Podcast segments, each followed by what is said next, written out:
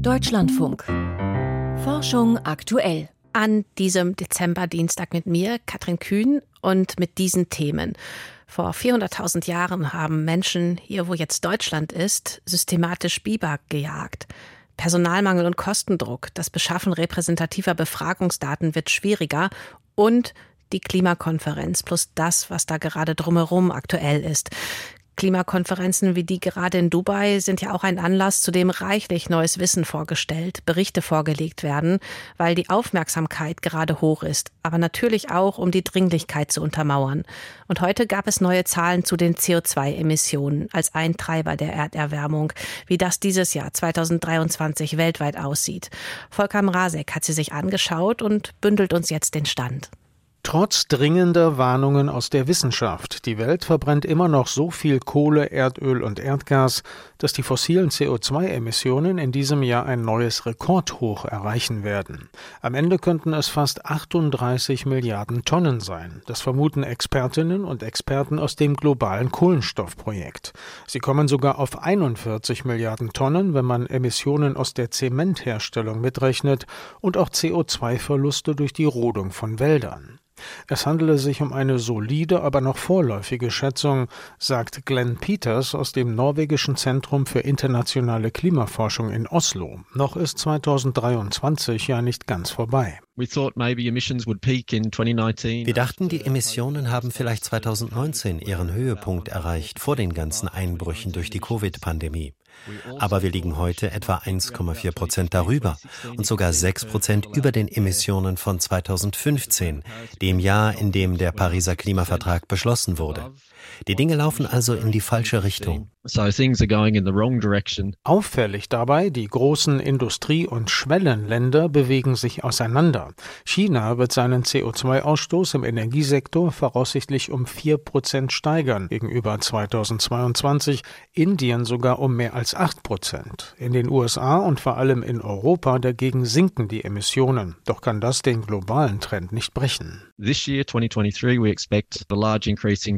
Wir erwarten in diesem Jahr einen starken Zuwachs der Kohlenutzung in China und in Indien.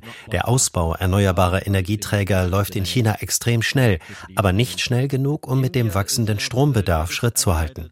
In Indien ist es ähnlich. Das Land ist inzwischen die Nummer drei bei den Emissionen. Es hat bei allen fossilen Brennstoffen zugelegt, bei Kohle, Öl und Gas. Ein anderer Klimatreiber kennt keine Ländergrenzen, der Flugverkehr. Er erholt sich rasant von der Covid-Krise und könnte in diesem Jahr um 28 Prozent gegenüber dem Vorjahr wachsen, so die Prognose. Entsprechend kräftig steigen auch die klimaschädlichen Einflüsse des Fliegens. Rund die Hälfte des CO2s, das wir ausstoßen, landet gar nicht in der Atmosphäre, sondern im Ozean und in der Landvegetation, dort vor allem in Wäldern. Lange sind diese sogenannten Kohlenstoffsenken zusammen mit unseren Emissionen gewachsen und haben immer mehr CO2 eingebunkert. Doch das sei inzwischen anders, sagt Pierre Friedlingstein, französischer Klimaforscher und Leiter des globalen Kohlenstoffprojektes. Der Klimawandel schmälert die Kapazität der beiden Kohlenstoffsenken. Sie wachsen zwar noch immer, aber nicht mehr so stark. Wir schätzen, dass sich das Wachstum der Senke an Land im letzten Jahrzehnt um 20 Prozent abgeschwächt hat und das der Ozeansenke um 7 Prozent. Im Meerwasser löst sich nicht mehr so viel CO2, wenn es sich erwärmt, und die Kohlenstoffsenke an Land wächst nicht mehr so stark, weil sich Abbauprozesse im Boden bei steigenden Temperaturen beschleunigen. Auch große Waldbrände werden zunehmend kritischer. In diesem Jahr haben Waldbrände bis Oktober nach unserer Schätzung sieben bis acht Milliarden Tonnen CO2 freigesetzt. Wir hatten massive Feuer in Kanada. Die Emissionen dort waren sechs bis achtmal höher als in einem normalen Jahr. Bisher werde nur an einer Stellschraube gedreht, kritisieren die Forscher, und zwar am weltweiten Ausbau von Solar- und Windkraftanlagen. Das genüge aber nicht. Die Welt müsse unbedingt sparsamer und effizienter mit Energie umgehen, und es brauche konkrete Beschlüsse zum raschen Ausstieg aus der Kohle-, Öl- und Gasnutzung. Andernfalls drohten noch höhere CO2-Emissionen als in diesem Jahr. Volker Mrazek zu den Ergebnissen des Global Carbon Project und Was bei all den Diskussionen um die Klimakonferenz aber auch immer wieder wichtig ist, es passiert nicht nur Negatives, sondern es bewegt sich auch etwas. An so vielen Stellen arbeiten Menschen daran, dass sich die Lage verbessert. Zum Beispiel in Bremerhaven. Da geht es auf einem großen Projektfeld um grünen Wasserstoff. Wasserstoff, wo sich auf der COP ja gerade einige Staaten zusammengetan haben, um das Thema voranzubringen. Bei dem Projekt in Bremerhaven wird dazu geforscht, wie Wasserstoff mit Windenergie erzeugt werden könnte, wo es aktuell noch einige Probleme gibt. Zum Beispiel, wie werden die Produktionsanlagen die Schwankungen verkraften, die es bei der Stromerzeugung durch Wind nun mal gibt. Hydrogen Lab heißt das Ganze und Frank Rotelüschen ist für uns hingefahren. Wir befinden uns hier auf dem alten Flugplatz in Bremerhaven am Luneort. Kevin Vincent Schalk steht in einer geräumigen Halle. Sie liegt am Rand der einstigen Landebahn. In diesem Hangar wurden früher Flugzeuge gelagert und zwischenzeitlich auch die Polarflieger vom Alfred-Wegener-Institut. Früher starteten hier Flüge zu den Nordseeinseln, doch 2016 machte der Flugplatz dicht. Im Hangar hat jetzt ein Ingenieursteam das Sagen. Kevin Schalk und seine Leute vom Fraunhofer Institut für Windenergiesysteme. Und mittlerweile befinden wir uns hier in der elektrischen Zentrale von unserem Hydrogen Lab. Die elektrische Zentrale des Labs besteht aus einem Arrangement aus Kabeln, Kupplungen und Schaltschränken wie in einem Elektrizitätswerk. Und tatsächlich geht es um Strom, um Windstrom zur Erzeugung von grünem Wasserstoff. Wir wollen die Wasserstofftechnologie testen in Zusammenhang mit Windenergie. Passt das zum zukünftigen Stromsystem und passt das auch mit der Nachhaltigkeit? Können wir grünen Wasserstoff im großen Maßstab produzieren? Grundsätzlich wird grüner Wasserstoff mit Elektrolyseuren erzeugt. Sie spalten Wasser mit Hilfe von Strom, wodurch der Wasserstoff frei wird.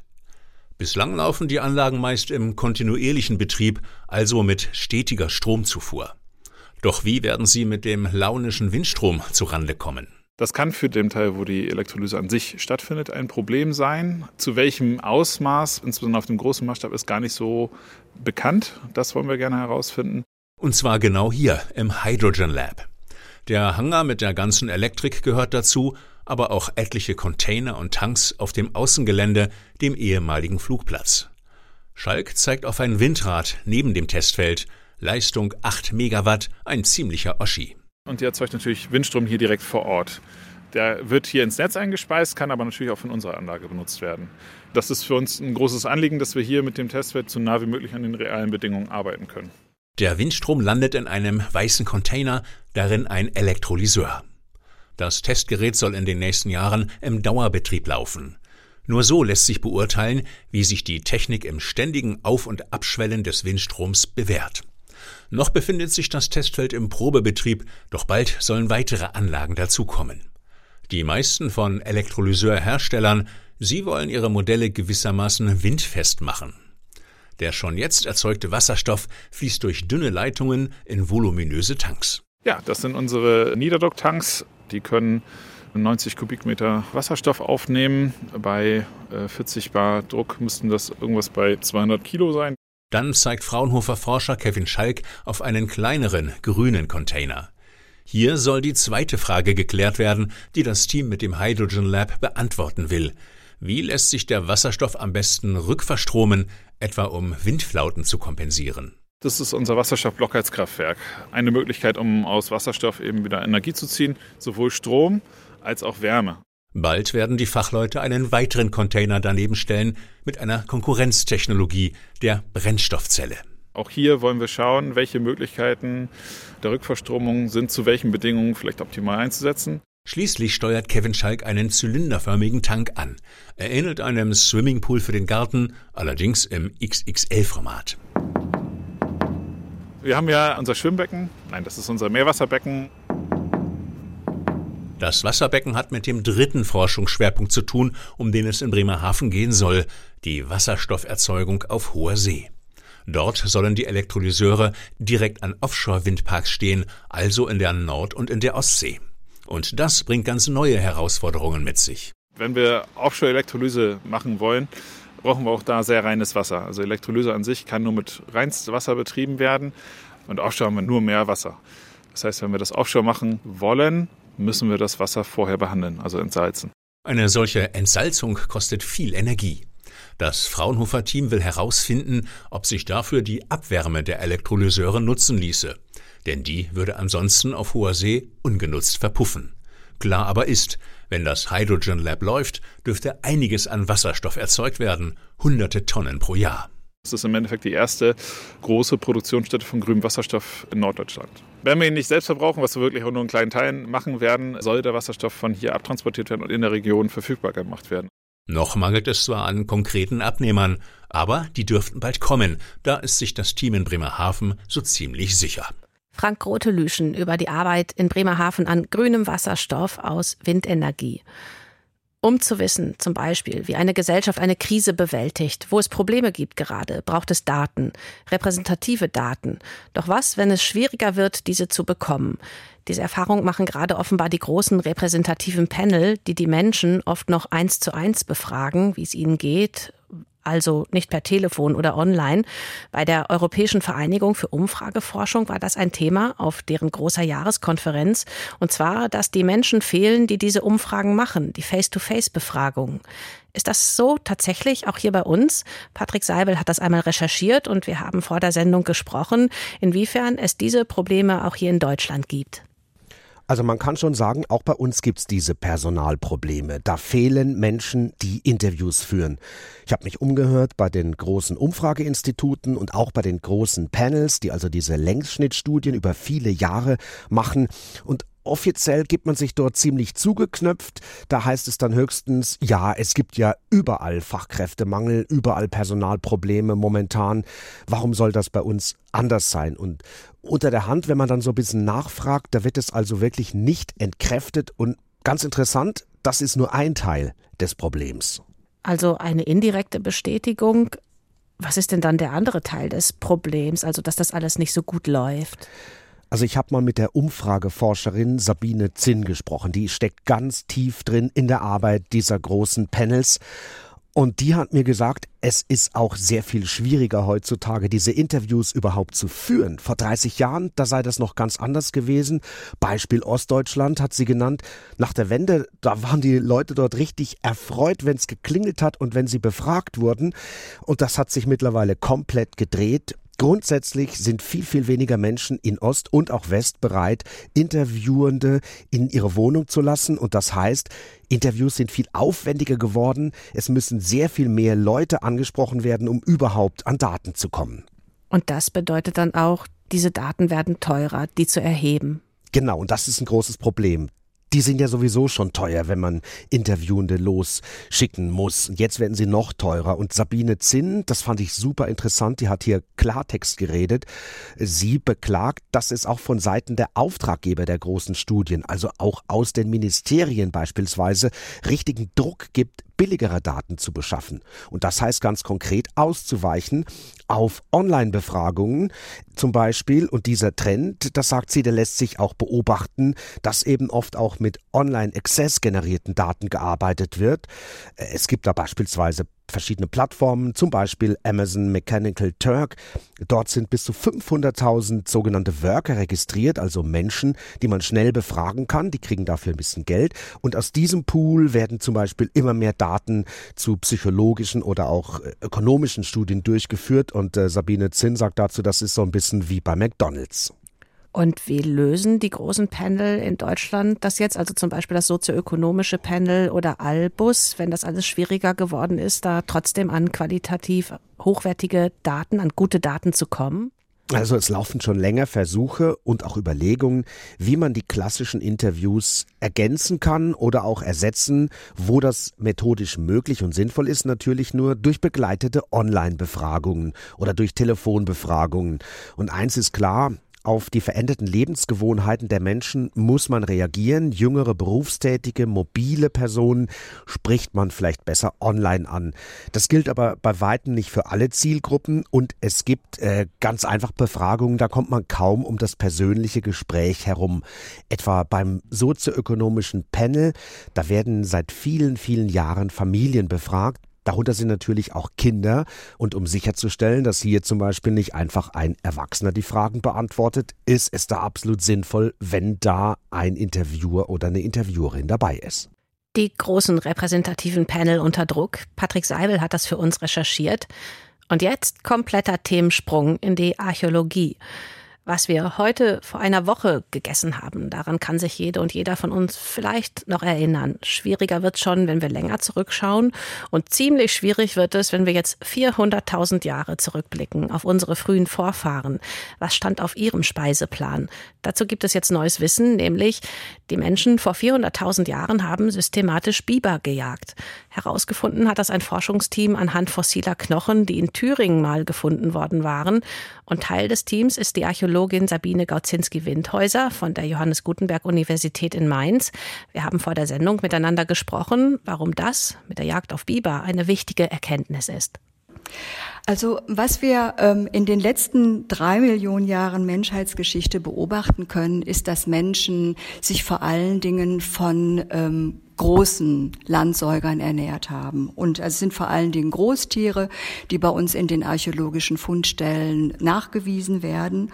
Und grundsätzlich gilt, dass die Ausbeute kleiner Wildtiere nur sehr, sehr selten beobachtet wird. Und das wurde bislang als Hinweis gewertet, dass die archaischen Menschen, also die Menschen, die vor dem anatomisch modernen Menschen in Europa lebten, eine sehr eingeschränkte Ernährungsweise hatten.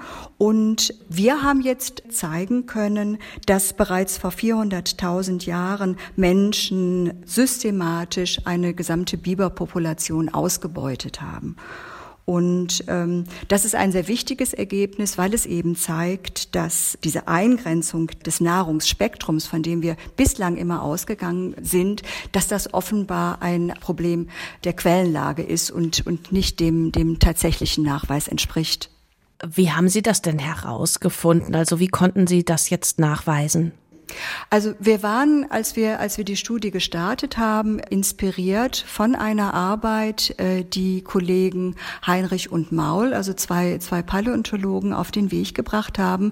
Die haben sich nämlich diese Biberpopulation in Bilzingsleben angeschaut und haben herausgefunden, dass die Altersstruktur innerhalb dieser Population nicht der entspricht, die man normalerweise in einer natürlichen Population beobachtet. Also da war irgendwas schief. Und und das war für uns der Kickoff, dass wir gesagt haben, oh, da, da gucken wir mal hin. Vielleicht können wir da ja mehr herausfinden als die Kollegen, die das aus der Perspektive der, der Paläontologie getan haben und haben herausgefunden, dass viele der Biberknochen Spuren von Steingeräten zeigen, ähm, mit denen der Mensch diese Biber offenbar auseinandergenommen hat. Und ähm, Biber können eine sehr wichtige Nahrungsquelle sein, weil die Biber ja ähm, Fettressourcen in ihren Biberschwänzen bereithalten und Fett ist die allerwichtigste Nahrungsressource im Pleistozän gewesen, also während des Eiszeitalters und ähm, von daher war das eine, eine ganz exzellente Fettressource, die da ausgebeutet wurde. Darüber hinaus ist natürlich also auch das Fell dieser Tiere ganz begehrenswert und äh, Biber liefern auch noch Castoreum, also ähm, eine Substanz, mit der Fälle eben wasserfest gemacht werden können. Ob das natürlich ausgebeutet wurde, das sehen wir nicht, weil diese Form von Ausbeute auf dem Knochen keine Spuren hinterlässt. Aber es ist natürlich naheliegend, dass die, die gesamte Ressource vom Menschen ausgebeutet wurde. Inwiefern können Sie denn wissen, dass die Biber damals schon so waren, wie sie heute sind? Also wir können natürlich die Knochenfunde studieren und ähm, diese Knochen mit dem vergleichen, was wir, was wir rezent kennen, also was wir aus dem Heute kennen. Und da sehen wir, dass sich diese Tiere bis heute kaum verändert haben. Die Archäologin Sabine Gaudzinski-Windhäuser dazu, dass jetzt belegt ist, dass Menschen vor 400.000 Jahren hierzulande auch kleinere Tiere gejagt haben. Und damit jetzt Zeit für die Wissenschaftsmeldung hier in Forschung aktuell, heute mit Michael Stang. Die tiefe Hirnstimulation nach einem chronischen Schädel-Hirntrauma hilft Betroffenen wieder schneller Informationen zu verarbeiten.